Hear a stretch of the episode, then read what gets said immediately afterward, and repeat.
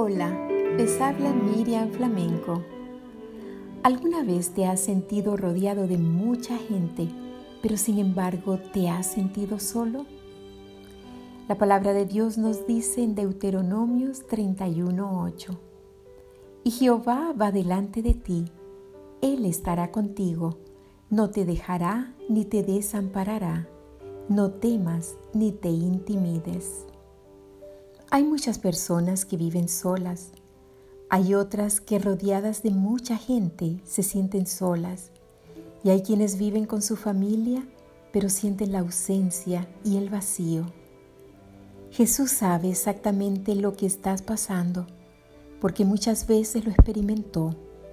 Él quiere hoy recordarte que Él está contigo y que nunca te dejará, porque su presencia lo llena todo.